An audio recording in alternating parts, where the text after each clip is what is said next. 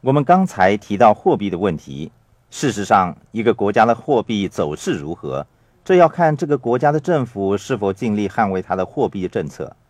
国家人民是否对于政府的货币政策充满了信心。人们可以从上升或者下跌两个方面看待这个问题。举例来说，目前澳元和纽西兰元走势疲弱，对澳大利亚和纽西兰的经济和人民造成严重的影响。我对此感到非常的可惜，因为我十分喜爱澳大利亚和纽西兰这两个国家。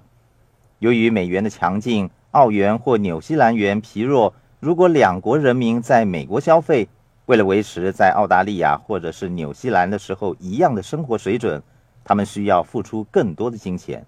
这是坏的一面。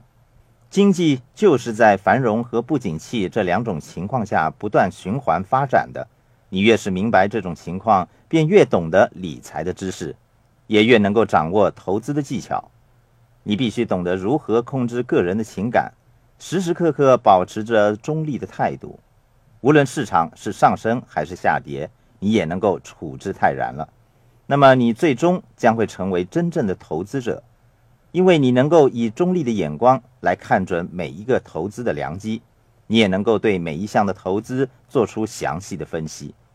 任何的投资都有它的优点或者是弱点，也会有上升和下跌的可能。